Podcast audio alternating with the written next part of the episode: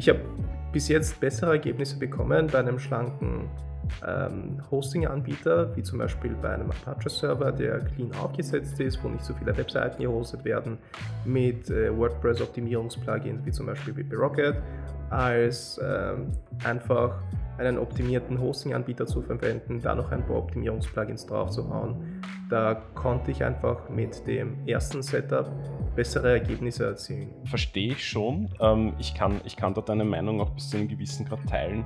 Ähm, ich glaube, es ist immer ein bisschen eine Preispunktsache. Also wenn das quasi ein, ein sehr günstiges ähm, Hosting ist, auch wenn es auf WordPress spezialisiert ist, dann muss dieser Hosting-Anbieter ja natürlich auch irgendwo Abschläge machen.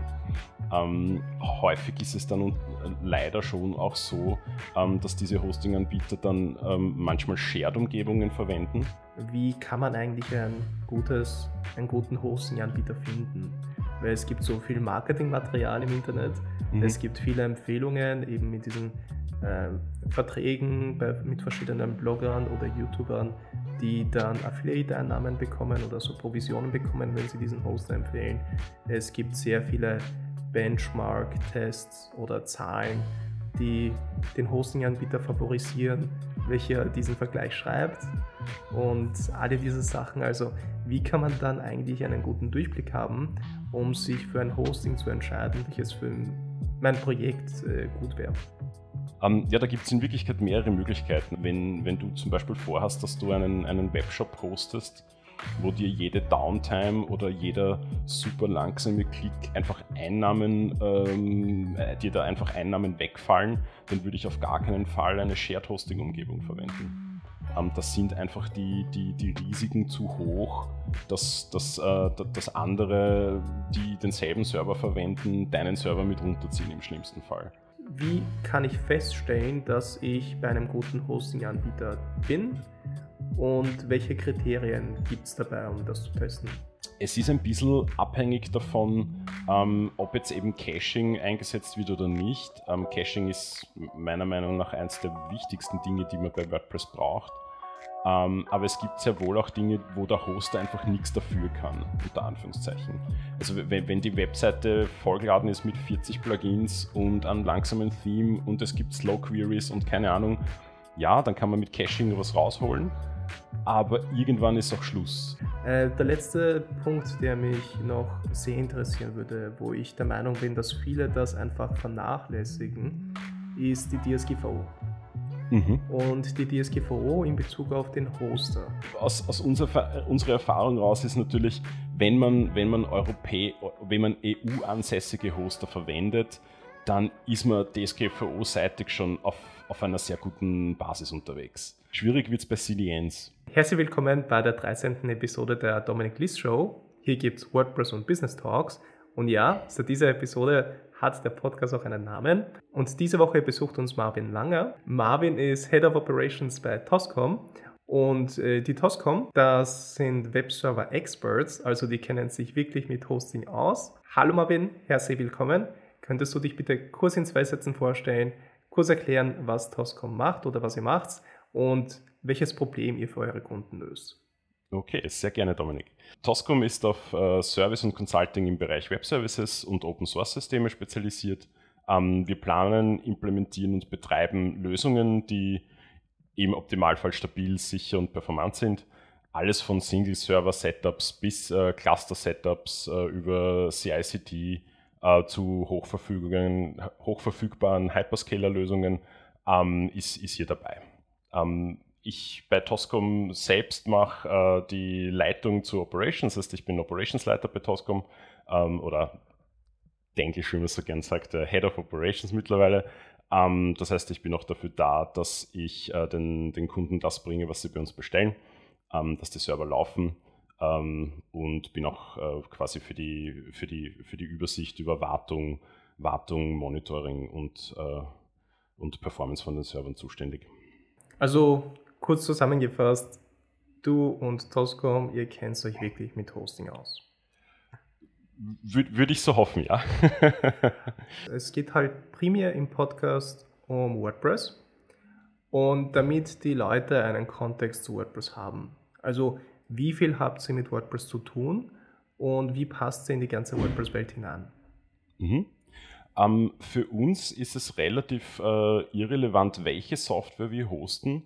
Ähm, wir sind da relativ flexibel, das heißt, wir machen in Wirklichkeit von Magento über Typo 3 bis selbstgeschriebene Applikationen alles Mögliche.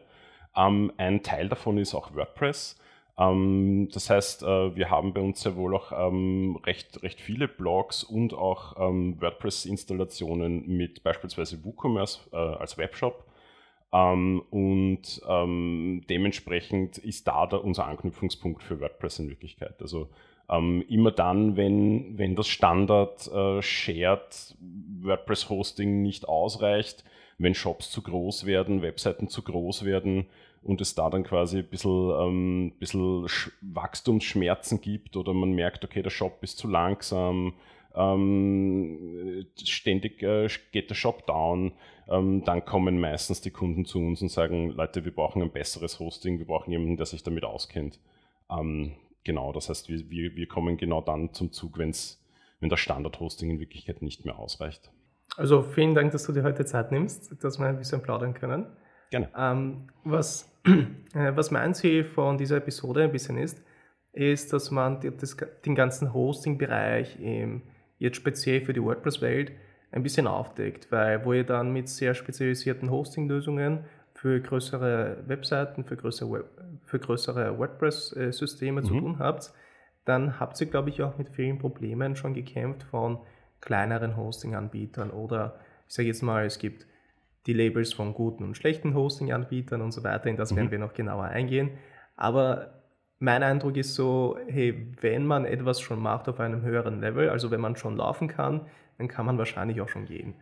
Und deswegen würde ich da gerne in die Richtung einpendeln, erstmals zu definieren, damit die ganze, die ganze Welt vom Hosting in WordPress ein bisschen aufgedeckt wird und ein mhm. bisschen klarer dargestellt wird, damit man mehr Klarheit hat danach und jetzt nicht nur abhängig ist von diesen ganzen Marketingmaterialien oder äh, Blogartikel, wo Affiliate-Links dahinter stecken und mhm. all diese Sachen, damit man da jetzt nicht irgendwie da in einen bestimmten Weg geleitet wird, weil dahinter irgendwie finanzielle, ähm, finanzielle Motivation steckt, sondern damit wir wirklich eine objektive Meinung bekommen, was, wie die Hosting-Welt in WordPress ausschaut, was ist äh, gut, was ist äh, weniger gut und so weiter, damit wir das möglichst objektiv haben. Und das Gute dabei ist, dass ihr an sich kein Hosting-Anbieter seid. Das heißt, du bist jetzt nicht irgendwie in dieser Lage, hey, es wäre gut, wenn wir dieses Hosting verkaufen, weil wir dann mehr Umsatz machen, sondern ihr bietet wirklich das Service an und die, das Consulting eigentlich, wie man eine Webseite, wie man zum Beispiel eine WordPress-Seite und auch komplexere Systeme gut hosten kann. Und zusätzlich setzt ihr das dann auch um und bietet dem, dem Kunden eigentlich eine All-in-One-Lösung, was Hosting angeht. Das, das ist gut zusammengefasst, ja, ganz, okay. ganz richtig. Also wir sind hier halt Hoster unabhängig.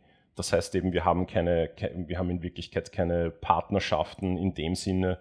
Ähm, wir machen das dann wirklich ähm, Objekt- und beziehungsweise projektspezifisch. Ähm, suchen wir dann den von unserer Seite aus besten Hoster für das dementsprechende Projekt aus. Ähm, das heißt, wir sind da sehr, wir sind da sehr flexibel und hiermit wenn, wenn ein Hoster uns nicht gefällt oder nicht gut ist, dann, dann kommunizieren wir das dem Kunden sehr wohl auch, wenn wir damit schlechte Erfahrung gemacht haben oder mit einem Hoster bessere Erfahrung gemacht haben. Und ja, wir sind da unabhängig. Das macht es, glaube ich, mit uns recht, recht angenehm. Wir, wir müssen nicht, wir müssen keinen, keinen spezif spezifischen Hoster verkaufen. Mhm.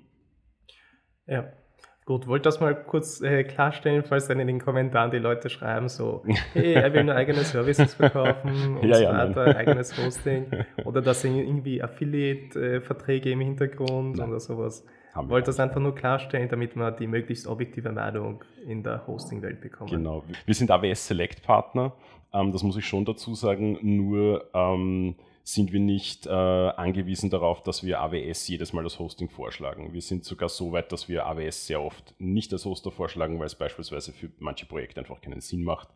Ähm, und äh, was das angeht, sind wir da auch ähm, komplett unabhängig. Ähm, nur, nur als Info noch dazu, ja. Und AWS sind Amazon Web Services, für die Amazon Leute, die das noch nicht gehört haben. Das ist Das sind cloud-basierte äh, Hosting-Lösungen von Amazon in dem Fall. Ko korrekt, genau. Okay. Cool. Äh, damit wir gleich ins Thema losstarten vielleicht. Welche Frage mich persönlich immer mega interessiert, aber wo ich das nicht mit Daten belegen kann oder einfach nur aus dem Bauchgefühl oder aus eigener Erfahrung sprechen kann.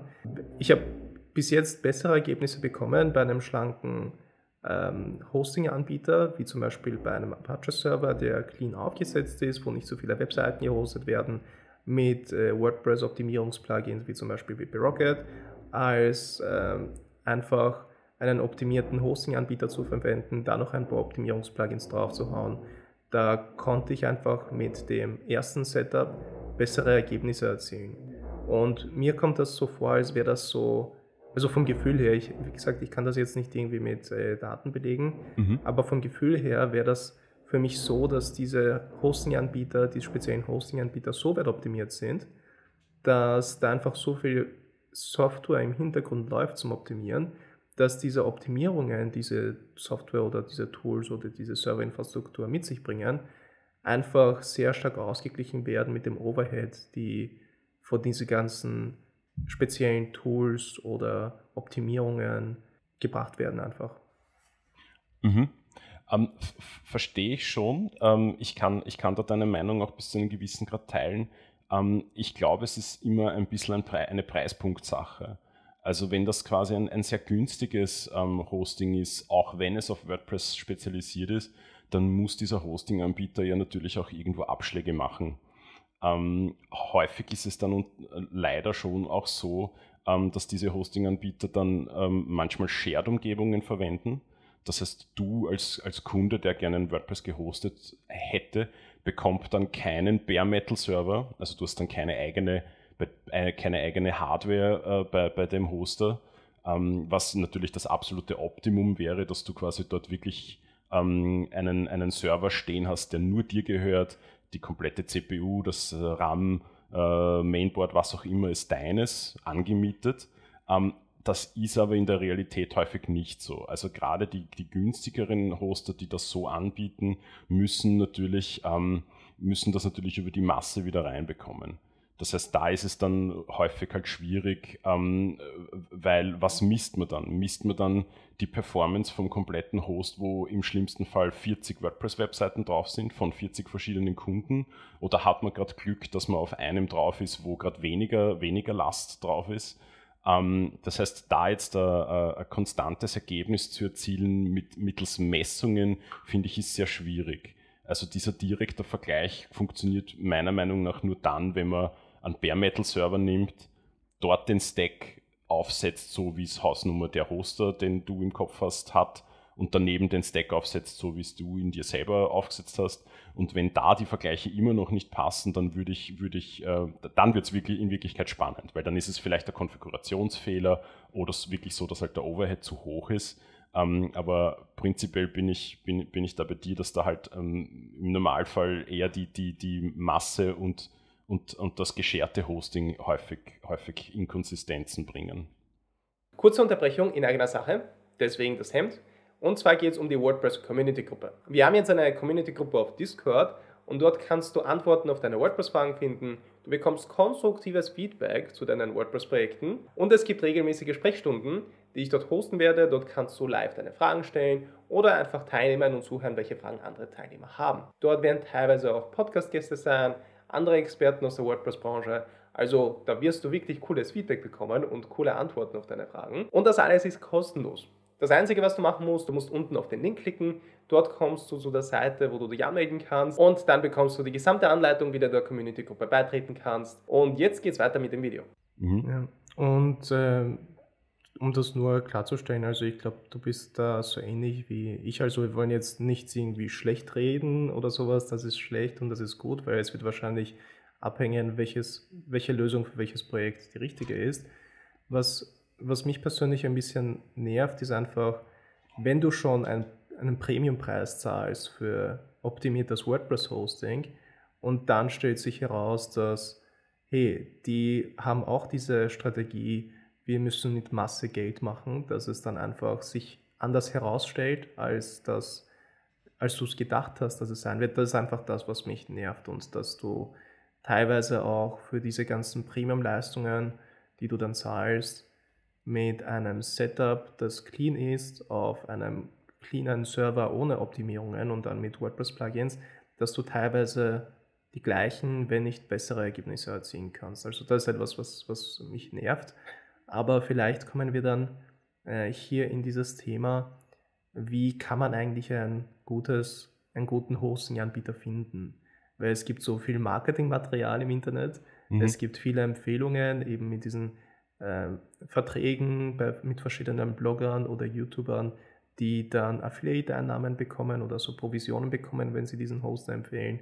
Es gibt sehr viele Benchmark-Tests oder Zahlen, die den Hosting-Anbieter favorisieren, welcher diesen Vergleich schreibt und alle diese Sachen. Also wie kann man dann eigentlich einen guten Durchblick haben, um sich für ein Hosting zu entscheiden, welches für mein Projekt äh, gut wäre? Okay. Ähm, ja, da gibt es in Wirklichkeit mehrere Möglichkeiten. Also mir liegt auch nichts ferner. Es, es, es gibt nicht den einen besten Hoster und es gibt auch nicht den einen schlechten Hoster. Es ist in Wirklichkeit, kommt es sehr aufs Projekt drauf an. Also da haben alle möglichen Hosting-Anbieter haben da schon ihre, ihre Vorteile oder ihre Nachteile. Ähm, das heißt, hier ist, läuft leider relativ viel über Erfahrung, ähm, indem man einfach unterschiedliche Hoster ausprobiert wenn man das selber machen will, dann kommt man quasi nicht drum herum, dass man sich äh, Testzeiten aufsetzt, ähm, dass das WordPress quasi hinkopiert und dann mit, mit diversen Testtools ähm, selber prüft. Ähm, da, da, wird man leider nicht drum herum kommen, vor allem bei dieser riesen Fülle an, an Hostern mittlerweile. Es gibt ja, ich, ich könnte sie nicht aufzählen, es gibt, es gibt so dermaßen viele Hoster, ähm, die sich natürlich alle, weil, WordPress einfach ein Riesenthema ist, ich glaube, ähm, mittlerweile laufen 60 Prozent der Websites weltweit auf WordPress, wenn ich das richtig im Kopf habe. Vielleicht weißt du das besser. Auf jeden Fall ein großer Prozentsatz, weil es ist irgendwie irgendwas zwischen 30 und 60 Prozent aller Webseiten laufen auf, auf WordPress oder sowas. Genau, es ist halt, es ist halt ein Riesenmarkt und dementsprechend gibt es natürlich sehr viele, ähm, sehr viele Hosting-Anbieter. Das heißt, hier ist halt ähm, natürlich Mundpropaganda ist hier natürlich ganz nett. Wenn man schon jemanden kennt, der sehr zufrieden ist mit dem Hosting, ist es natürlich das Beste. Ähm, nur das liegt auch ein bisschen im Auge des Betrachters. Was ist zufrieden? Zufrieden für mich ist vielleicht nicht zufrieden für dich. Ähm, das heißt, hier würde ich, ähm, würde ich dann auf, auf unabhängige Testseiten, ähm, Testseiten verweisen, die, die wirklich die Seite komplett durchprüfen und, und auf Metriken schauen, wie beispielsweise eben Time to First Byte ähm, und, und, sonstige Metriken, die halt für den Seitenaufbau wichtig sind in Wirklichkeit. Ja. Ähm, das heißt, hier zu sagen, ähm, wie, wie finde ich den besten heraus, ist schwierig. Ich würde darauf achten, dass, also ich würde es wirklich projektabhängig machen. Also wenn, wenn, wenn du zum Beispiel vorhast, dass du einen, einen Webshop hostest, wo dir jede Downtime oder jeder super langsame Klick einfach Einnahmen, ähm, äh, dir da einfach Einnahmen wegfallen, dann würde ich auf gar keinen Fall eine Shared Hosting Umgebung verwenden. Ähm, das sind einfach die, die, die Risiken zu hoch, dass, dass, äh, dass andere, die denselben Server verwenden, deinen Server mit runterziehen im schlimmsten Fall. Ähm, natürlich kommt das auch auf den Umsatz vom, vom Webshop drauf an. Also klar, wenn das ein Webshop ist, der nur 1000 Euro im Monat macht, dann werde ich mir kein sündhaft teures Hosting leisten wollen. Aber wenn es hier um, um größere Summen geht, dann würde ich beispielsweise eben eher versuchen, dezidierte Server zu, zu suchen oder einen Hoster zu verwenden, der dezidierte Server hat weil hiermit, hiermit kommen diese Seiteneffekte dann nicht, nicht, nicht zu tragen. Eben, dass zum Beispiel eine andere Seite äh, gerade mit einem DDoS äh, bombardiert wird. Wenn der am selben Server liegt, mit, mit gescherter Umgebung, dann zieht der alle anderen Hosts im schlimmsten Fall mit runter oder alle anderen Webseiten auf dem Server. Also DDoS wäre in dem Fall eine Denial of Service Attacke, oder? Denial of Service Attacke, genau. Also, also wenn, wenn viele verschiedene IP-Adressen äh, versuchen, deinen Server runterzuschießen, aus welchen Gründen auch immer, sei es den Leuten ist langweilig, sei es es ist ein Konkurrenzunternehmen, ähm, dann, und es ist eine Shared-Umgebung, dann kann das im schlimmsten Fall damit enden, dass deine Webseite, obwohl du gar nichts damit zu tun hast, genauso, äh, genauso stirbt. Ja. Ähm, damit wir vielleicht auch ein bisschen die Hosting, ähm, also die ganzen Hosting-Stufen, wenn ich das jetzt so betiteln kann, aufdecken. Mhm. Weil wenn du eine Webseite zum ersten Mal aufsetzt, dann wirst du auf so Billig-Hoster stoßen, weil du nicht viel Geld ausgeben willst. Es ist wahrscheinlich jetzt ein Shared Hosting Und wie entwickelt sich das weiter? Weil ich glaube, jeder steigt mal ein mit einem Shared Hosting, wenn man seine erste Webseite macht und die mhm. öffentlich hosten will. Was bedeutet überhaupt Shared Hosting? Was ist das? Und was sind so die Abstufungen, die man, wo man sich dann zu einem besseren Hosting äh, weiter voranarbeiten kann? Und welche Vorteile haben die und was kannst du uns einen kurzen Überblick geben über die Kategorien oder Stufen vom Hosting, welche es gibt? Mhm, ich, ich werde es versuchen. ähm, prinzipiell ist es so, dass es, ähm, wie eben schon erwähnt, äh, die äh, Shared Hosting Anbieter gibt. Das heißt, äh, man, man hat ein Portal, dort ist meistens dann auch schon die Domain dabei und ein FTP-Zugang oder sowas in die Richtung. Ja. Ähm, kostet, keine Ahnung, ich kenne die aktuellen Preise gerade nicht, 2,50 Euro, 3 Euro, 4 Euro, 5 Euro im Monat plus minus. Um, ähm, und man hat hier dann meistens schon quasi das, das All-Inclusive-Paket vom, vom Hoster mit dabei. Die kümmern sich eben ums Hosting, die kümmern sich darum, dass, ähm, dass das PHP im, im, im Optimalfall gleich, gleich up-to-date ist, wenn man sich damit nicht beschäftigen will. Die installieren dann vielleicht dementsprechend gleich Tools mit, bieten vielleicht Caching an. Aber die, die super billigen Hoster, wenn man es auf der ganz untersten Stufe anfängt, unter Anführungszeichen, die bieten ja gar kein WordPress-optimiertes an, sondern die sagen einfach, hier ist dein Document-Root, hier ist deine FTP-Link, lad dein Zeug hoch, zeigt den DNS hin und fertig. Also das ist quasi die, die absolute Einstiegsstufe ähm, und man teilt sich dann eben mit anderen, anderen meistens einen, einen Server. Ähm, da gibt es auch oft dann Limitierungen bei den ganz günstigen Hostern, wie beispielsweise beim Traffic. Ähm, das, kann einem, das kann dann Probleme machen, wenn man sich dessen nicht bewusst ist und die Seite viel Traffic einfährt. Im schlimmsten Fall sperrt einem dann der Hoster äh, oder limitiert dann die, die Seitenzugriffe und äh, ein Teil der User bekommt dann, bekommt dann Error-Messages oder, äh, oder dergleichen. Ähm, das geht aber auch so weit, dass eben äh, dann häufig natürlich relativ wenig äh, CPU-Cores äh, zur Verfügung zu, zur Verfügung stehen für die Webseite. Auch das RAM ist geshared. Und im schlimmsten Fall hat man bei ganz günstigen Hostern das Thema Überprovisionierung, ähm, dass halt mehr Webseiten auf einem Server drauf sind, als, als er in Wirklichkeit aushält und man einfach hofft, dass sich die Last gut genug verteilt. Ähm, das heißt, das ist meistens der, der, der Einstiegspunkt beim, beim Hosting, bei den ganz günstigen.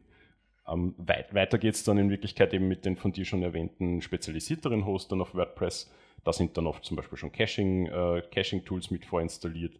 Ähm, die wissen dann meistens auch schon, okay, im Schnitt braucht, äh, braucht der Server dann ABC ähm, oder besser, besser, gesagt der V-Host in dem Fall, ähm, ist ja nicht der Server selber. Aber ähm, je, je, spezialisierter das es wird, desto weniger geshared ist die Umgebung, desto mehr äh, gibt zum Beispiel Hoster, die dedicated CPUs anbieten. Ähm, das heißt, da gehört einem wirklich ein Teil des, des, des, äh, der, der, der CPU-Cores dir, den mietest du dir dann und den darf kein anderer Kunde verwenden. Ähm, ist quasi immer noch eine Virtualisierung, aber ist quasi eine bessere Virtualisierung, weil niemand anderer dir die, den CPU-Core stehlen kann.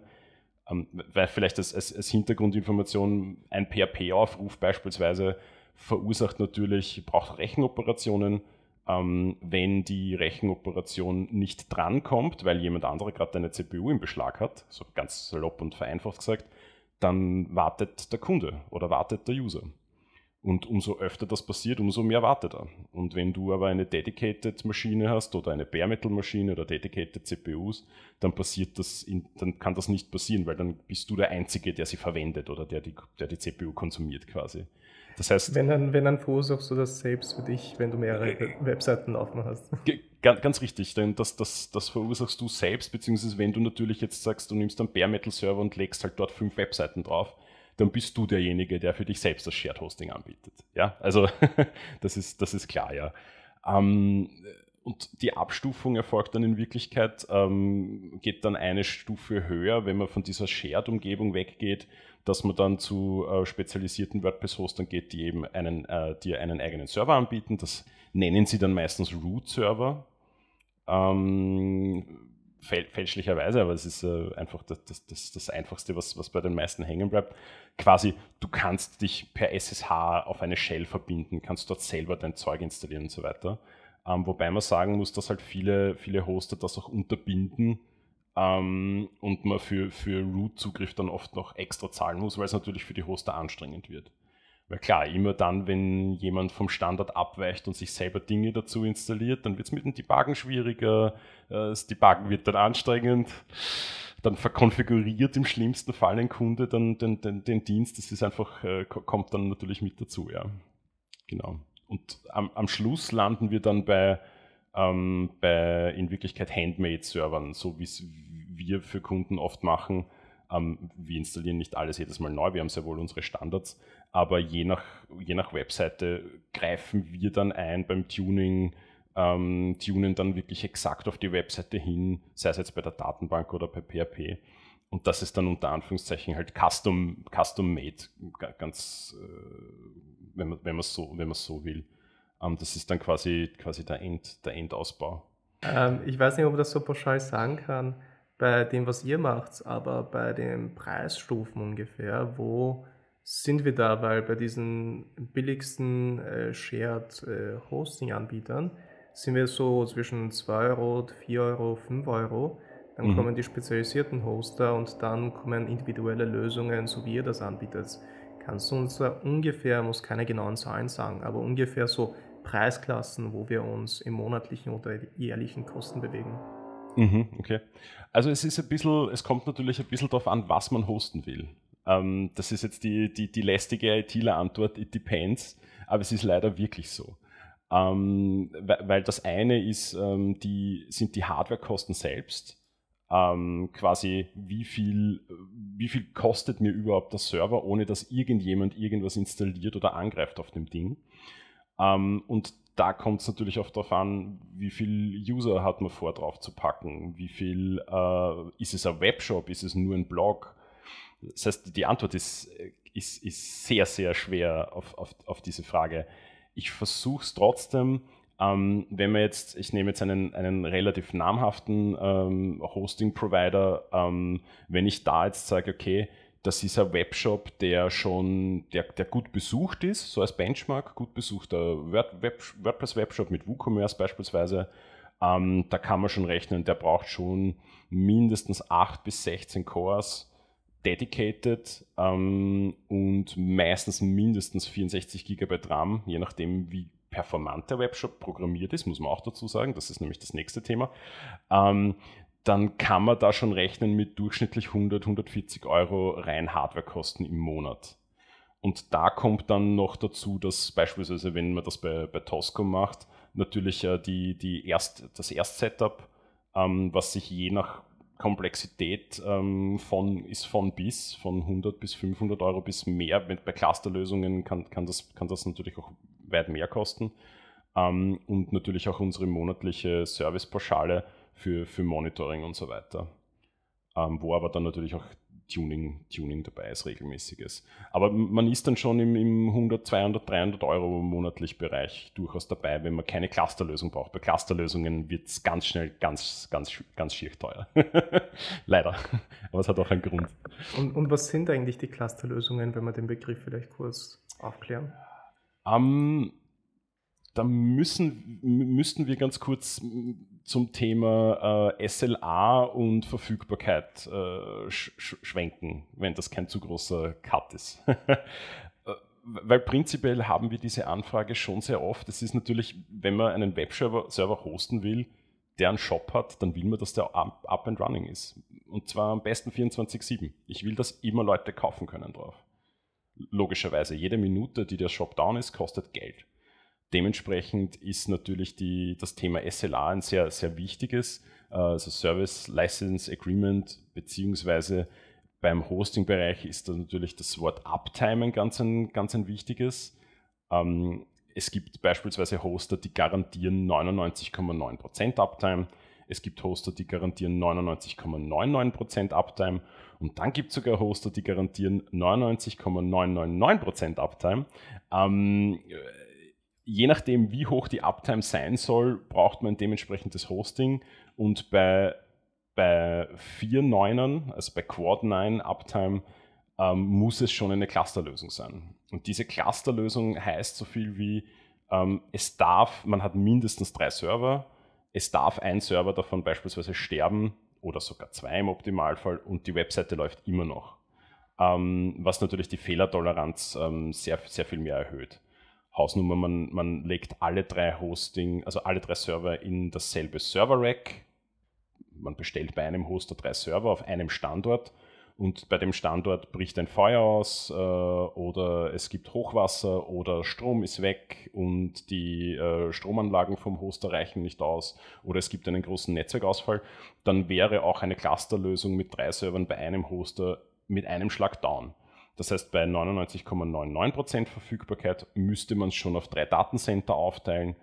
Ist natürlich ein Overhead bei der Redundanz, macht die Seite teilweise langsamer. Also da kommt dann schon, da wird es dann schon recht, recht knackig, auch von, von, von der Komplexität vom Setup her, weil es einfach gut ineinander greifen, greifen muss. Ähm, vielleicht noch eine ganz, ganz kurze Erklärung dazu was das bedeutet überhaupt, wenn jemand sagt, okay, man, man, man will 99,9% Uptime. Ähm, das ist, es gibt Uptime-Rechner äh, im Netz. Ich suche kurz die, die, die Zeiten raus. Äh, es gibt Uptime-Rechner im Netz und da ist es halt dann schon so, ähm, dass eine Uptime von 99,9% bedeutet, man kann im Jahr 8 Stunden 45 down sein das muss man sich mal aufs Jahr rechnen, bedeutet, dass man im Monat 43 Minuten down sein darf, bedeutet, dass man in der Woche 10 Minuten down sein darf und am Tag 1,26 Minuten. Wenn jetzt aber Kunden 99,99%, also vor Nines bestellen, bedeutet das, dass man eine Downtime haben darf von 52 Minuten im Jahr oder 4 Minuten im Monat oder eine Minute in der Woche oder 0,009 Sekunden am Tag. Und das, das sind einfach Zeiten, die man, sich, äh, die man sich überlegen muss, ist es, einem, ist es einem das wert, dass man da ein mächtiges, riesiges Cluster-Setup aufbaut, um dies zu erreichen? Ähm, ja, also Cluster-Setups sind deswegen immer, immer handmade, immer, immer spannend. Aber das sind dann eher so Enterprise-Lösungen. Also da muss man schon eine gewisse Größe haben, einen gewissen Umsatz, damit sich überhaupt auszahlt, so ein System anzudenken. Auf jeden Fall, ja, auf jeden ja. Fall. Es ist, äh, WordPress ist durchaus äh, clusterfähig. Wir hatten auch schon, schon Cluster-Setups bei WordPress. Um, ähm, aber das muss sich wirklich auszahlen. Deswegen ist das erste Gespräch bei uns immer mit Kunden, seid ihr euch sicher, dass ihr 99,99% braucht, weil wir zeigen dann meistens an Graphen her, wie, wie, wie hoch die, die Uptime wirklich sein darf. Und bei den meisten Kunden ist es dann schon so, dass sie dann schon auch, auch abwägen, zahlt sich wirklich aus, Vornines zu bauen. Also das, das muss sich eben wirklich rechnen. Das ist nicht für alle, äh, für alle sinnvoll. Ja. Ja, und um den, äh, den ersten Bereich noch vielleicht kurz zu ergänzen, den du gesagt hast mit dem Shared Hoster und dann sind wir weiter rübergegangen in die auf WordPress spezialisierten Hoster und dann eben Root Server, Managed Server und dann eben die Cluster-Lösungen, die Enterprise-Lösungen. Mhm. Ähm, da die Limitierungen, die du kurz erwähnt hast, ähm, bei den günstigeren Hosting-Anbietern, da achte ich meistens immer sehr stark drauf, wie viele Domains kann man äh, dort haben, weil meistens sind das so virtuelle Limits, also keine Hardware-Limits, sondern die Hosting-Anbieter limitieren das einfach virtuell, damit man einfach das nächste Paket kaufen muss. Also genau. es gibt äh, Domain-Limits, äh, SSL-Zertifikate, die man vielleicht, die manchmal nicht inkludiert sind, manchmal schon. Manchmal muss man die dann extra dazu kaufen. Äh, Backups ist immer eine wichtige Sache, dass es regelmäßige Backups gibt und wo der Speicherplatz vom Backup ist. Das ist noch eine andere Geschichte, ob der Hoster mhm. dann auch bei sich hostet oder ob man dann einen extra Speicher noch dazu kaufen muss. Und was ich letztens gesehen habe bei einem Hosting-Anbieter, also da habe ich zum ersten Mal ehrlicherweise gesehen, man konnte sich eine Domain kaufen, aber um diese Domain aktiv zu verwenden, um diese zu aktivieren, musste man irgendwie so noch 1,50 Euro im Jahr draufzahlen. Und nur um die zu, einen Zugang zu haben zu den DNS-Einstellungen und solche Sachen. Also das fand ich dann wirklich so sehr fein äh, ausdefiniert, was man alles bekommt und was man nicht bekommt. Das ist schon frech, ja. ja weil das halt ein fiktives äh, virtuelles Limit ist, welches nur ein Knopfdruck ist und ja, dafür verlangen die halt extra Geld. Deswegen kann es gut sein, dass der Hosting-Anbieter anfangs günstig ist, aber mit diesen ganzen Zusatzkosten, Zusatzpaketen kommt man dann eh auch schnell auf diesen Preis von äh, auf WordPress spezialisierten Hosting-Anbietern. Ähm, Ja, nicht immer, aber manchmal. Manchmal gibt es auch gute Shared Hoster, die viel inkludieren. Was mich noch auf jeden Fall interessieren würde, ist, sagen wir mal, ich habe jetzt eine Webseite. Ich habe eine WordPress-Webseite und die läuft. Ich bin aber nicht zu 100% zufrieden, wie schnell die Webseite läuft und ich würde sie gerne testen. Einerseits gibt es, äh, auch wo du es kurz vorher erwähnt hast, es hängt immer davon ab, wie etwas programmiert wurde oder wie etwas aufgesetzt wurde, wie mhm. zum Beispiel bei den Webshops. Aber wenn ich alle Bereiche testen will, also später mal das WordPress-Setup, die Plugins und so weiter, das kommt danach. Aber als erstes würde ich gerne das Hosting testen. Mhm. Ist mein Hosting gut? Ist mein Hosting performant? Äh, auf was sollte ich achten? Und wie kann ich feststellen, dass ich bei einem guten Hosting-Anbieter bin? Und welche Kriterien gibt es dabei, um das zu testen? Okay, also prinzipiell, was wir ganz gerne verwenden, ist äh, gtmetrics.com. Uh, gtmetrics.com ist in Wirklichkeit so etwas ähnliches wie, äh, wenn man viel mit Webseiten zu tun hat, wird man es schon kennen, uh, Google PageSpeed. Uh, also Google hat ja diesen, diesen PageSpeed Analyzer, um, ist es PageSpeed, Google PageSpeed, einfach. Ja, ich glaube, das heißt einfach Google PageSpeed. Ich glaube, es heißt einfach ja. wirklich Google PageSpeed, genau. um, der, ist, der ist in Wirklichkeit ähm, schon ein, ein, ein, guter erster Einstiegspunkt ähm, für, für, für Analyse. Ähm, GT Metrics ist ein bisschen genauer, beziehungsweise prüft einfach auch mehr, äh, mehr Metriken ab äh, als Google PageSpeed. Man kann bei GT Metrics, auch wenn man einen Account dort hat, sich aussuchen, von wo geprüft wird. Ähm, ohne Account, glaube ich, ist dort standardmäßig von Vancouver, Kanada. Mit Account kann man sich auch aussuchen, dass von Europa geprüft wird, ähm, in dem Fall äh, UK. Und dort gibt, kriegt man halt dann dementsprechend auch gute, gute Metriken raus. Ähm, es ist ein bisschen abhängig davon, ähm, ob jetzt eben Caching eingesetzt wird oder nicht. Ähm, Caching ist meiner Meinung nach eines der wichtigsten Dinge, die man bei WordPress braucht. Ähm, aber es gibt sehr wohl auch Dinge, wo der Hoster einfach nichts dafür kann, unter Anführungszeichen. Also wenn, wenn die Webseite vollgeladen ist mit 40 Plugins und einem langsamen Theme und es gibt Slow Queries und keine Ahnung, ja, dann kann man mit Caching was rausholen aber irgendwann ist auch Schluss. Also irgendwann muss man sich dann auch leider wirklich intensiv mit, mit, mit seinem, mit seinem WordPress-Code beschäftigen. Und das ist halt dann, das ist zum Beispiel etwas, was wir nicht anbieten können. Wir sind, wir sind keine Entwickler in dem Sinn, wir, wir programmieren auch keine WordPress-Webseiten, wir programmieren keine Plugins. Wir, wir machen das ja meistens mit Partnern, wo sie dann die Spezialisten sind. Uh, und wir können dann eben nur den, den, den Server selbst tunen. Aber was ein, eine sehr gute Metrik ist, ist äh, die Time to First Byte. Ähm, die, die ist extrem, extrem wichtig. Die ist auch bei SEO äh, recht wichtig. Ähm, die Time to First Byte, umso niedriger das die ist, umso besser. Ähm, wenn die sehr hoch ist, bedeutet das, dass bis überhaupt mal angefragt wird, dass etwas passiert, dauert es dann eben die, keine Ahnung, wenn man Time to First Byte von einer Sekunde hat, dann dauert es mal eine Sekunde, bis überhaupt was passiert äh, am, am, Server, quasi bis, bis das, das erste Byte überhaupt am Server ankommt und dann etwas am Server damit gemacht wird. Also die Time to First Byte ist extrem, extrem wertvoll, um, um rauszufinden, wie, wie gut der Host der, oder wie gut das Setup ist in Wirklichkeit. Das ist nur ein schneller Uplink selber ist ja nicht, reicht noch nicht, ja. Aber Time to First Byte ist, ist ein ganz wichtiger, wichtiger Punkt. Und bei gtmetrics.com beispielsweise, wenn man da seine Webseite mal eintippt und, und mal analysieren klickt, dann sieht man relativ gut, wo die Bottlenecks sind. Sie schreiben auch meistens dazu, wie hoch da etwas sein sollte in der Theorie. Ähm, und von da aus kann man dann, kann man dann weitergehen. Ja. Mhm.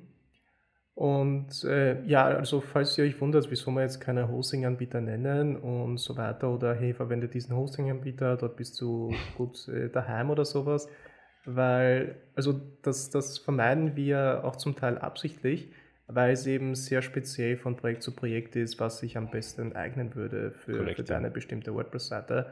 Deswegen, falls du Fragen hast zu deinem bestimmten Projekt, dann werde ich alle Kontaktdaten unten verlinken kannst äh, Marvin und Toscom gerne anschreiben. Also wird, es wird alles unten verlinkt sein, damit du jetzt äh, dort äh, dich beraten lassen kannst.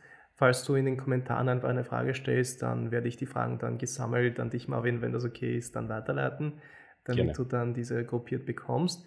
Äh, der letzte Punkt, der mich noch sehr interessieren würde, wo ich der Meinung bin, dass viele das einfach vernachlässigen, ist die DSGVO. Mhm. Und die DSGVO in Bezug auf den Hoster. Also jetzt nicht auf die WordPress-Seite mit Cookies, mit Third-Party-Skripten, Third-Party-Assets und das Ganze, sondern wirklich konkret auf den Hoster bezogen. Was muss man da alles beachten? Weil da gibt es extrem wichtige Punkte, wo die meisten Leute sich da einfach überhaupt keine Gedanken über diese Themen machen. Aber was muss man in Bezug auf die DSGVO bei einem Hosting-Anbieter beachten? Uh, ich bin kein DSGVO-Experte, muss ich auch dazu sagen. Ähm, ja, und das ist auch keine rechtliche Beratung. Nur genau. also bitte nicht für, für bare Münze nehmen. Ähm, aus aus unserer, unserer Erfahrung raus ist natürlich, wenn man, wenn man, Europä wenn man EU-ansässige Hoster verwendet, dann ist man DSGVO-seitig schon auf, auf einer sehr guten Basis unterwegs. Weil wenn das ein, ein vernünftiger Hoster ist, dann hat man sehr, sehr wohl auch schon ähm, in, den, in den diversen Verträgen äh, mit ihnen drinnen ähm, den, den Verarbeiter, äh, man, man schließt doch normalerweise ähm, mit, mit ihnen wirklich einen Verarbeitungsvertrag ab und ist was das angeht, zumindest aus, aus meiner Sicht aus, aus der, von der rechtlichen Seite her schon, schon relativ, äh, relativ sicher unterwegs. Ähm, schwierig wird es natürlich, wenn man Hoster ähm, aus Nicht-EU-Staaten nimmt, weil dann natürlich im schlimmsten Fall, je nachdem, was das für ein Webshop ist, angenommen es ist beispielsweise eine äh, eine, ein Apothekenlieferservice, wo durchaus ähm, wichtige personenbezogene Daten drauf sind, die das Ansehen beispielsweise von Personen schädigen können. Da würde ich persönlich zum Beispiel keinen Hoster außerhalb der EU empfehlen. Und wahrscheinlich ist es auch rechtlich nicht erlaubt. Ähm, ganz, ganz einfach aus dem Grund, weil die Daten ja dann die EU verlassen. Ähm, es gibt zwar Länder, die als sichere Drittländer und so weiter äh, gehandhabt werden, aber im, im Normalfall würde ich mich da gar nicht drauf einlassen. Ich würde das wirklich dann in der, einen Hoster innerhalb von der EU suchen. Ähm, und natürlich alles verschlüsseln. Das ist äh, sowieso äh, wichtig. Aber das machen auch nicht alle, muss man dazu sagen. Oft ist das dann. Ähm, ja, aber prinzipiell würde ich, würde ich sagen, wenn man innerhalb der EU ist, ist man da schon relativ gut unterwegs. Weil, weil natürlich muss man sich darauf verlassen, dass der Hoster die, die DSGVO einhält. Aber ähm, das muss man leider immer. Also normalerweise sind Hoster auch zertifiziert. Also ich würde da auch auf ISO-Zertifizierungen vielleicht schauen. Ähm, da gibt es diverse ISO-Zertifizierungen dazu. Ich glaube, 27001 ist die, ist die, ist die spannendere bei, bei diesen Fragen. Ähm, ja, genau, 27001 ist die, ist die ISO, auf die man schauen kann. Ähm, ich würde da wirklich auch schauen, bei den Hosting-Providern, ähm, ob die darauf geprüft sind, wenn es um, um heiklere Projekte geht, würde ich auf jeden Fall schauen, dass sie 27001 zertifiziert sind, ähm, die Hosting-Provider selber. Und ja, ja, ja. Da, schwierig wird es, vielleicht ja. noch eine, ein letztes, eine letzte Anmerkung mhm. dazu, schwierig wird es bei CDNs. CDN ist, ist extrem schwer, ähm, wenn man beispielsweise spannende heikle Daten hat, man packt die in einen globalen Cloud-Anbieter in das CDN, dann werden diese Daten ja im schlimmsten Fall repliziert in, in andere Länder. Ähm, und das kann problematisch sein, je nachdem, wie die Applikation aufgebaut ist, welche Daten dort repliziert werden und so weiter. Ähm, da da wird es dann schwierig. Also gerade bei CDNs ist es manchmal ein bisschen, bisschen heikler.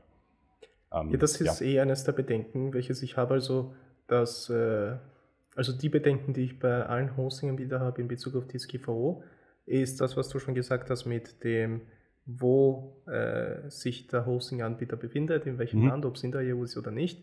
Da finde ich es noch wichtig zu differenzieren, ob manche Hosting-Anbieter schreiben, der Serverstandort ist in Europa, aber der Firmensitz ist in den USA.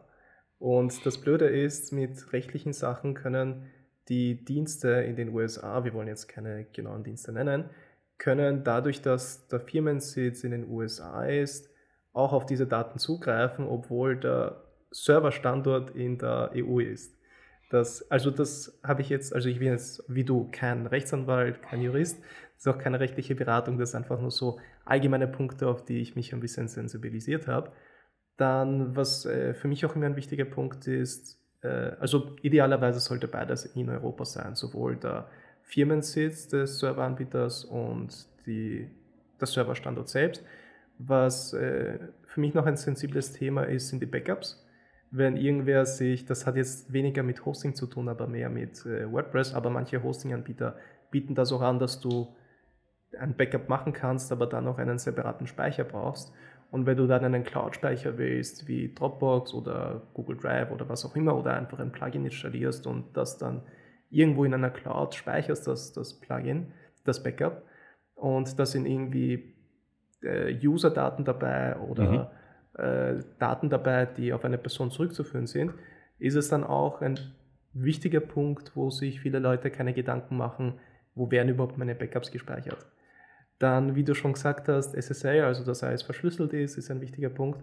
Auf jeden das, Fall. Ja. Äh, fand ich ganz cool.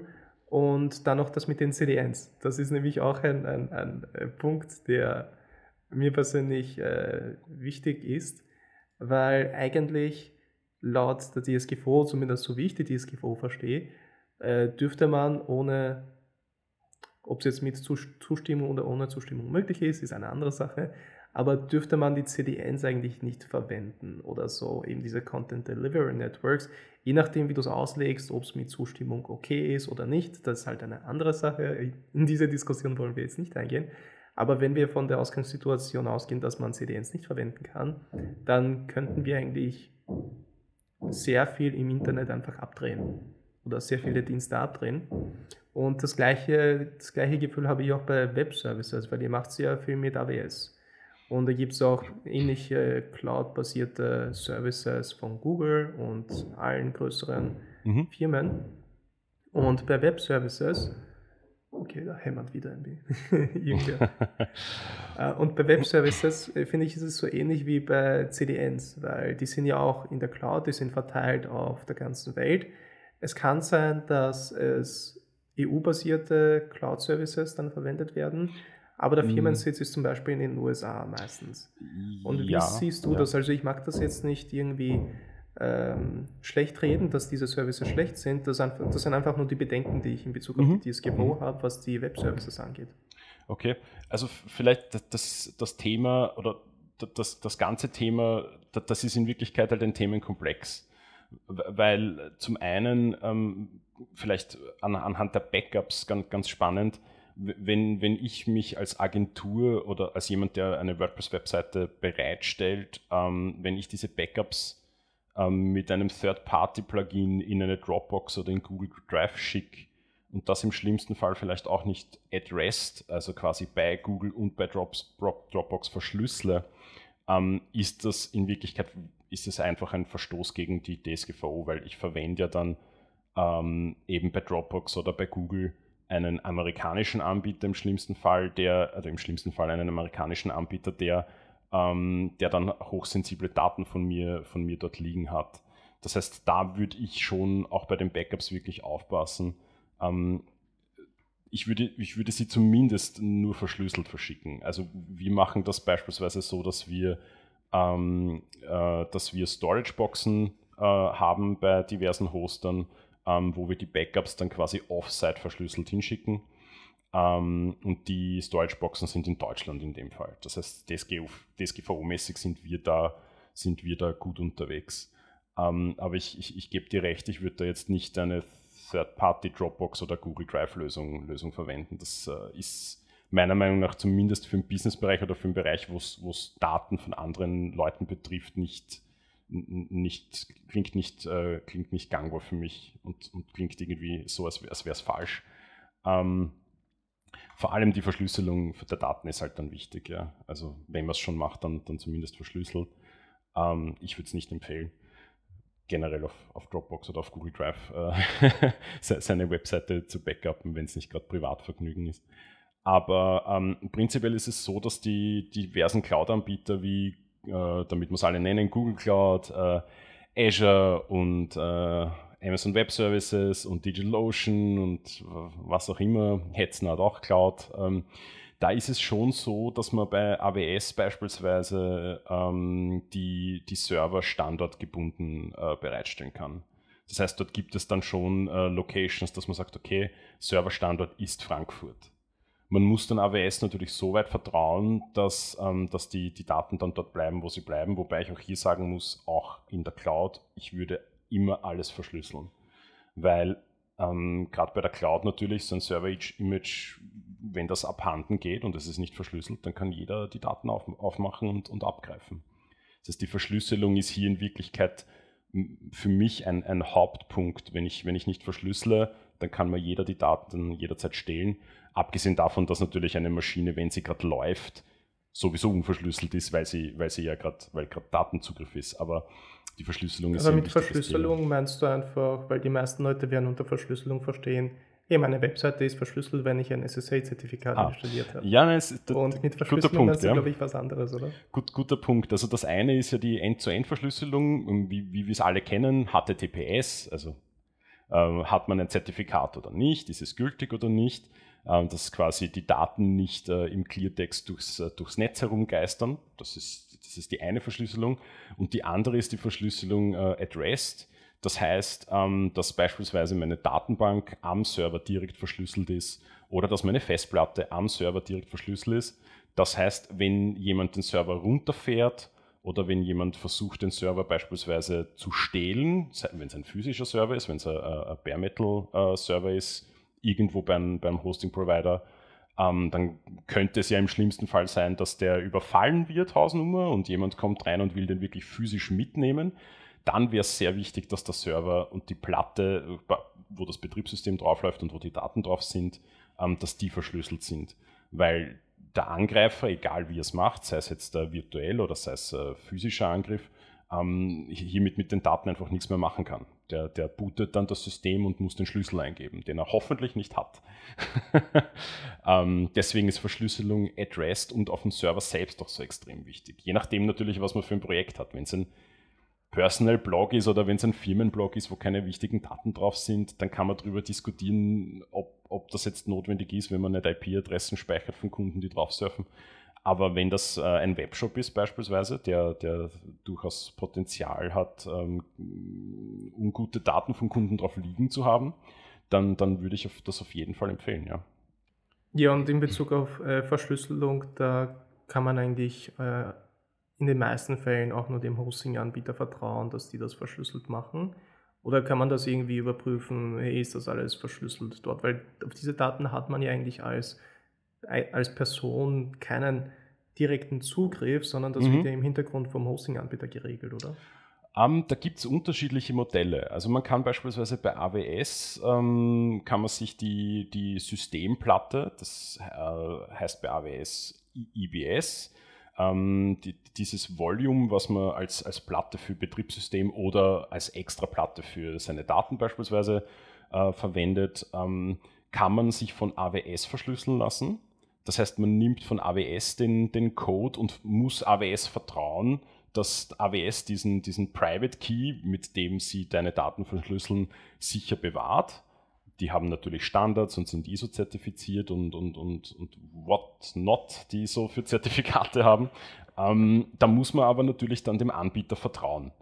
Ähm, man kann aber auch selbst ähm, sich selbst um die Verschlüsselung kümmern, ähm, dass man je nachdem, was man dann halt für ein System verwendet, ähm, kann das aber natürlich auch mühsam werden. Also beispielsweise bei einer Shared-Umgebung muss man sich auf den Hoster verlassen weil da hat man ja selber keinen Zugriff auf, die, auf das System. Da muss ich, auch, muss ich mich auch darauf verlassen, dass der Host äh, Best Practices verwendet und, und sich, so, sich äh, gut um seine Secrets kümmert. Ähm, wenn man aber selbst einen Server betreibt oder zum Beispiel bei uns einen Server mietet, ähm, dann sind wir ein großer Fan von, äh, von einer Lösung, die das Ganze remote äh, ermöglicht. Weil man muss sich das so vorstellen, wenn man einen Server beispielsweise für Updates rebootet, dann müsstest du ja dann zu der Zeit bereitstellen, dir eine Remote-Konsole holen und dort den Key eingeben. Und im Optimalfall ist der Key 30 Zeilen lang. Ja? Das heißt, jetzt rebootest du deinen Server oder dein Server stirbt, dann muss jemand bereit sein und dir den Server entschlüsseln, weil du kommst sonst einfach nicht mehr rein in den Server. Und genau das ist, äh, genau das ist was, was wir zum Beispiel in dem Fall übernehmen. Äh, wir haben ein System, wo wir remote den Server entschlüsseln können. Das heißt, da gibt es dann einen Client, der beim Bootvorgang mitgeladen wird, wo wir dann äh, quasi zentralisiert die Schlüssel haben ähm, und äh, redundant die Schlüssel speichern und dann eben auch encrypted die Server remote äh, entsperren können. Aber es ist leider immer schon so, dass die, die Encryption ähm, generell natürlich, je höher die Security, desto mehr Aufwand. Ähm, das ist, es, Security kommt einfach mit Aufwand. Das, das muss einem klar sein in dem Fall.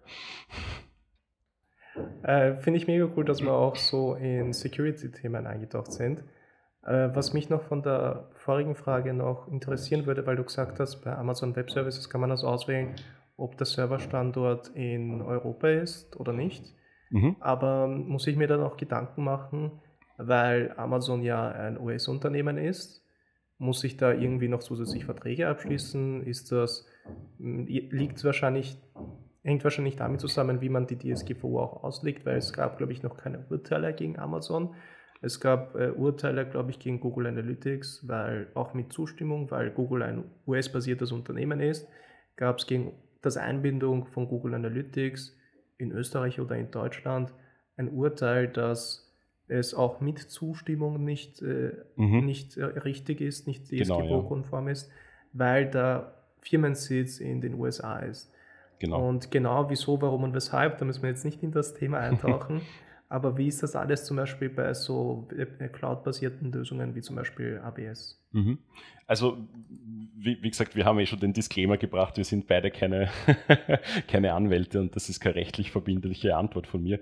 Aber prinzipiell ist es schon so, wenn ich jetzt bei AWS beispielsweise einen Server in Europa starte, dort mein Betriebssystem drauf habe, dort meine Daten drauf habe, dann schicke ich, ja, ähm, schicke ich ja in erster Linie keine personenbezogenen Daten nach Amerika man muss natürlich dem Hoster so weit vertrauen, dass der jetzt nicht hergeht und mein Server-Image nach Amerika rüber transferiert, dort aufmacht und sich die Daten anschaut.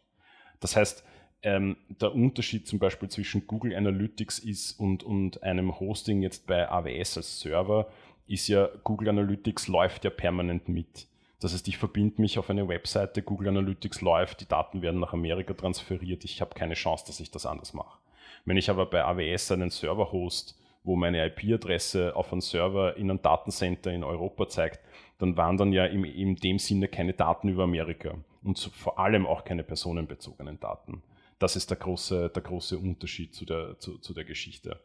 Es ist halt natürlich ein rechtlicher, es ist ein bisschen ein Graubereich. Ich glaube, es ist auch noch nicht aus, äh, es ist noch nicht ausjudiziert, äh, ja, es ist noch nicht, äh, noch nicht durchgefochten, ähm, ob das jetzt, äh, ob das jetzt ähm, wirklich wirklich problematisch ist oder nicht. Ähm, ich sage mal, für, für, für sehr heikle äh, Lösungen ähm, sollte man sich dann natürlich je nach Projekt überlegen, ob man dann AWS nimmt oder nicht. Ähm, Zertifizierungen haben sie noch, noch und nöcher. Das ist dann wirklich eine DSGVO-Frage. Da würde ich mir aber ehrlich gesagt einen spezialisierten Anwalt nehmen, der, der, der, sich, der sich der Sache dann annimmt, wenn man sich da nicht sicher, sicher, sicher ist. Ich würde das nicht pauschal beantworten wollen, Schrägstrich können. Es kommt wirklich aufs Projekt drauf an. Wenn man ganz auf Nummer sicher gehen will, dann nimmt man natürlich eben einen Hoster, der, der sowohl Firmensitz als auch, ähm, als auch Server in, in Europa oder in der EU besser gesagt stehen hat. Dann ist man da wirklich auf der ganz sicheren Seite. Es gibt auch Cloud-Anbieter, die, die EU-basiert sind. Ähm, aber ja, natürlich AWS äh, als, als Beispiel oder Google oder Azure sind da natürlich die, die, die Platzhirsche. Andererseits laufen so viele Services auf, auf AWS ähm, und das ist prinzipiell jetzt kein Problem. Man muss sich halt dessen bewusst sein, ähm, dass man die Daten wirklich am besten verschlüsselt, weil dann, dann hat man zumindest als, als Betreiber der Webseite seine Pflicht getan bei den technischen und organisatorischen Maßnahmen, dass man sagt, okay, ich habe alles getan, dass die auf keinen Fall in falsche Hände kommen oder in, in Hände kommen, die es nichts angeht. Ja, finde ich mega cool. Äh, und und vielen, vielen Dank für die, für die äh, Antworten und für das Wissen, welches du uns heute weitergegeben hast. Zu den Standorten Gerne. ist mir nur eine Falle noch eingefallen, wenn wir so allgemein so EU-Serverstandort geredet haben mhm. und so weiter. Eine Falle ist, glaube ich, noch England, weil ja, England klar. ist halt außerhalb und ist nicht inbegriffen in die DSGVO, glaube ich, und, oder? Und die, und die Schweiz könnte unter Umständen auch problematisch sein, ja. Mhm. Also diese zwei Serverstandorte am besten vermeiden. Deutschland, Schweiz bin ich mir nicht sicher, das habe ich jetzt nicht recherchiert, aber Deutschland ist auf jeden Fall safe. Was sind so die sicheren Länder, wo man der DSGVO, am DSGVO-konformsten sein kann oder sich am wenigsten Gedanken machen muss? Also Deutschland ist da sicher ein, ein, ein guter Standort. Ähm, Österreich hat, hat auch äh, diverse Hoster, muss man dazu sagen. Ähm, das auf jeden Fall. Aber ich, ich, sage mal, dadurch, dass es halt die, die, GDPR natürlich oder halt die DSGVO äh, europaweit gilt, ähm, sollte man sich schon darauf verlassen können, dass es so ist. Ja, ähm, wie, wie es dann, dann im Unterbau wirklich ausschaut, können, können wir nicht, nicht, nicht feststellen. Aber hier ist eben, ich würde da fast wirklich äh, auch auf die ISO-Zertifizierung achten. Also 27001 ist schon, da muss man schon was tun, damit man die bekommt. Ähm, und, und die ist schon ganz, ganz nett, wenn man die hat. Es gibt auch bei Datacenter dann diverse Tiers. Also es gibt Datacenter Tier 1, Tier 2, Tier 3, Tier 4 ähm, die dann unterschiedlich geschützt sind und so weiter.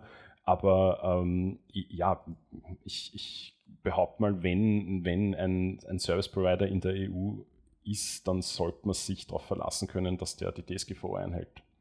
Und soll zumindest recht, aus rechtlicher Sicht, dann, dann kann man einem nicht nachsagen, warum nimmst du Anbieter aus Land XYZ und nicht aus, aus, aus einem anderen Land. Also ich glaube, das, das kann man sich dann nicht nachsagen lassen, dass man da dass man da nicht, äh, nicht darauf geachtet hat, wenn man da, wenn man einen, einen EU-basierten Hoster verwendet.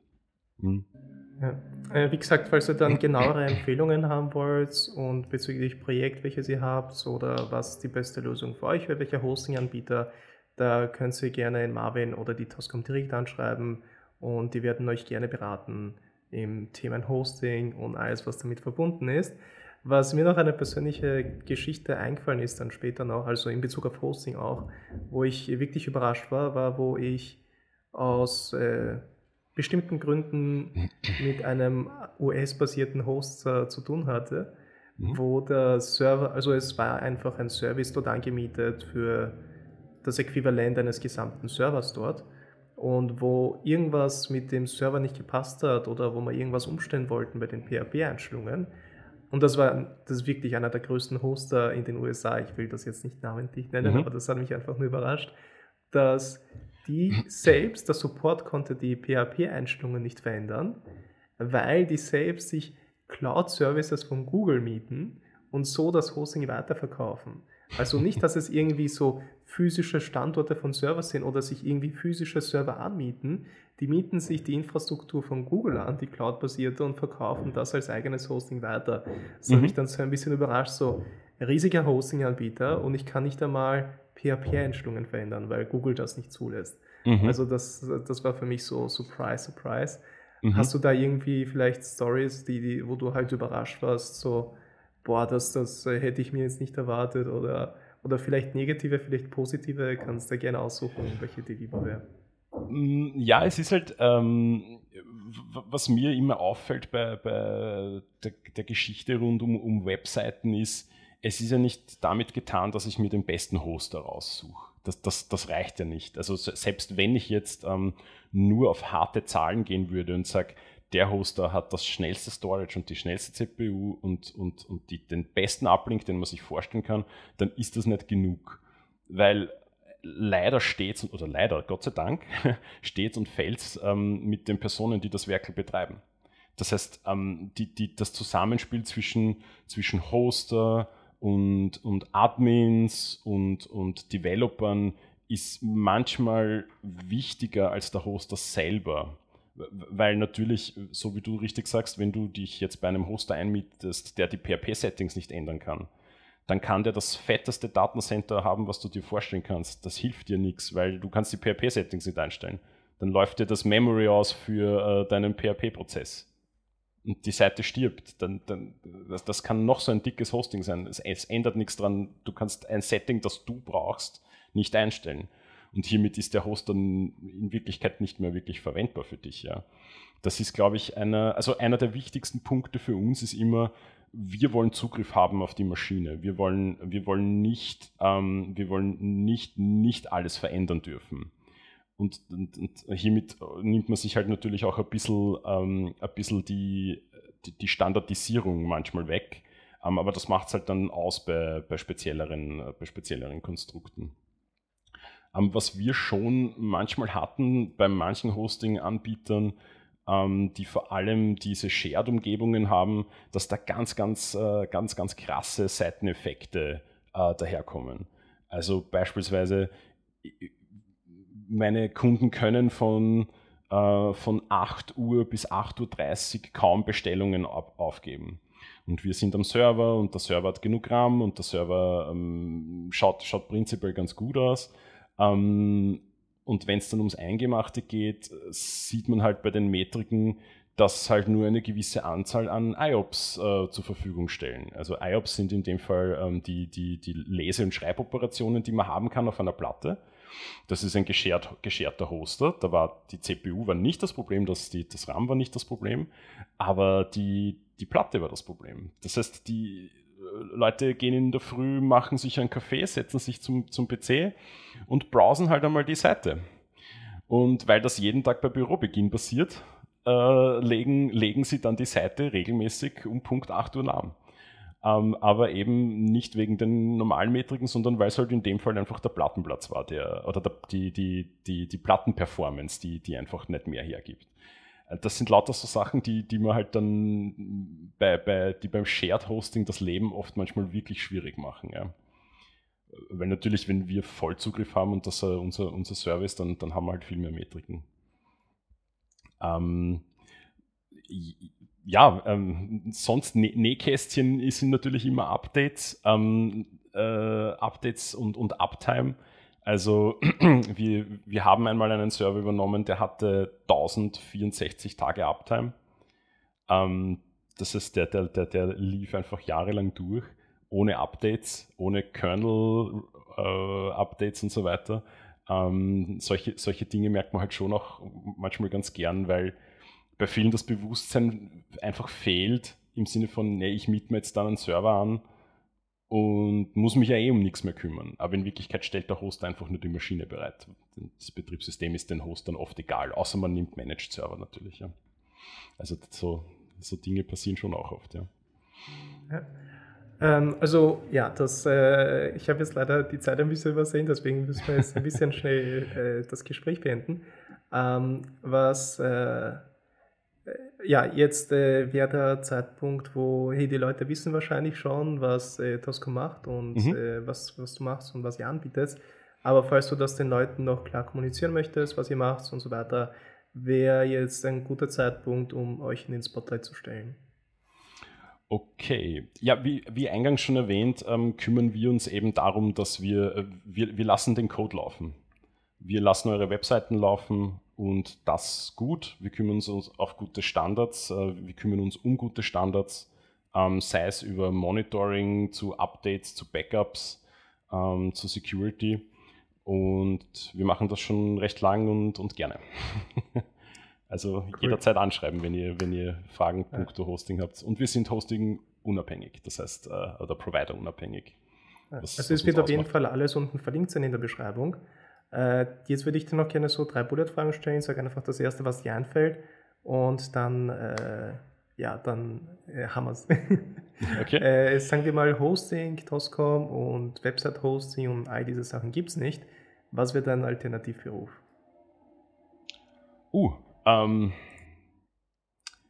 was wäre mein Alternativberuf? Äh, ja, äh, ich wäre wahrscheinlich Geschichtslehrer. okay, cool. Ähm, was ist das nervigste WordPress-Feature?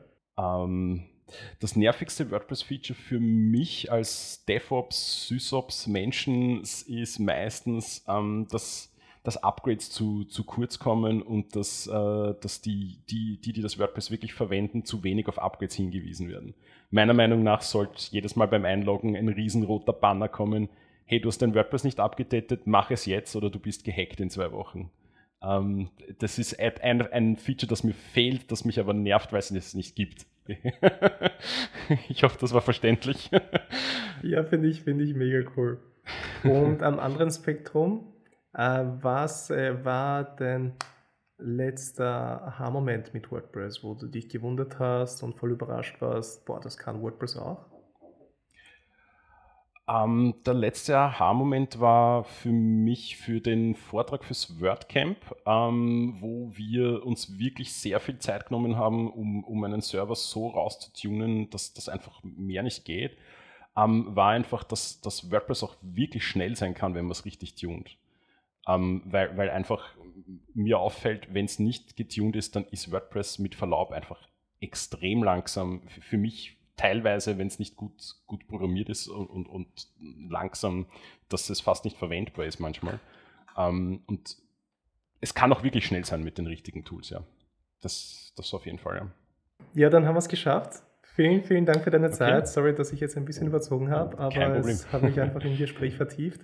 Ähm, ja, dann äh, bin ich schon aufs Feedback gespannt. Bei Fragen bitte in den Kommentaren oder einfach Marvin oder Toscom anschreiben. Und ja, dann bis zur nächsten Episode. Okay, hat mich gefreut. Ciao. Tschüss.